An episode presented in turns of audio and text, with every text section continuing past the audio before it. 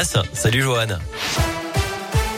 Salut Cyril, salut à tous. C'est la une de l'actualité. Un nouveau grand centre de vaccination qui pourrait bientôt ouvrir ses portes dans la métropole de Lyon. D'après le progrès, il s'agirait d'Eurexpo à Chassieux. Objectif, prendre le relais hein, du site de la Pardieu qui ferme samedi. L'agence régionale de santé pourrait officialiser la nouvelle aujourd'hui. Dans le même temps, une opération de sensibilisation s'est déroulée ce matin place Bellecour. La police était de sortie pour inciter les Lyonnais à porter leur masque correctement alors que le variant Omicron poursuit hein, sa progression dans le pays.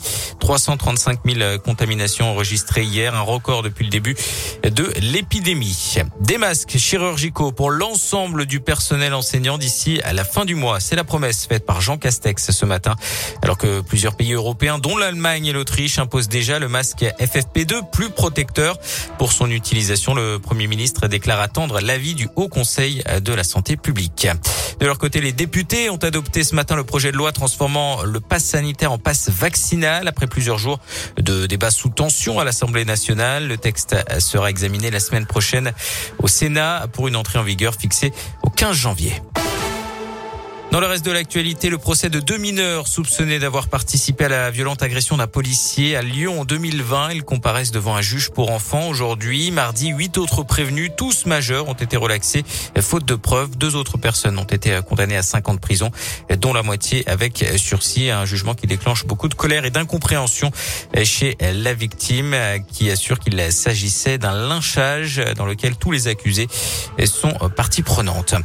La piste du suicide privilégié après une collision mortelle entre un TER et une voiture. Hier soir, dans l'Ain, le drame s'est produit vers 21h sur la commune de Perona. La victime, une femme de 71 ans, faisait l'objet d'un appel à témoins pour disparition inquiétante en Haute-Savoie depuis le début de l'après-midi. Selon le progrès, les barrières étaient baissées. Le véhicule était à l'arrêt sur la voie ferrée au moment de l'arrivée du train. Aucun blessé à déplorer hein, parmi la douzaine de passagers. Une plainte pour homicide involontaire déposée cette semaine contre la prison de Villefranche-sur-Saône. Elle fait suite au décès d'un détenu lundi. Il avait été retrouvé dans le coma dans sa cellule la veille. La victime souffrait de diabète et aurait pu manquer d'insuline. Sa compagne accuse l'établissement de ne pas l'avoir secouru comme il le fallait. Une enquête est ouverte.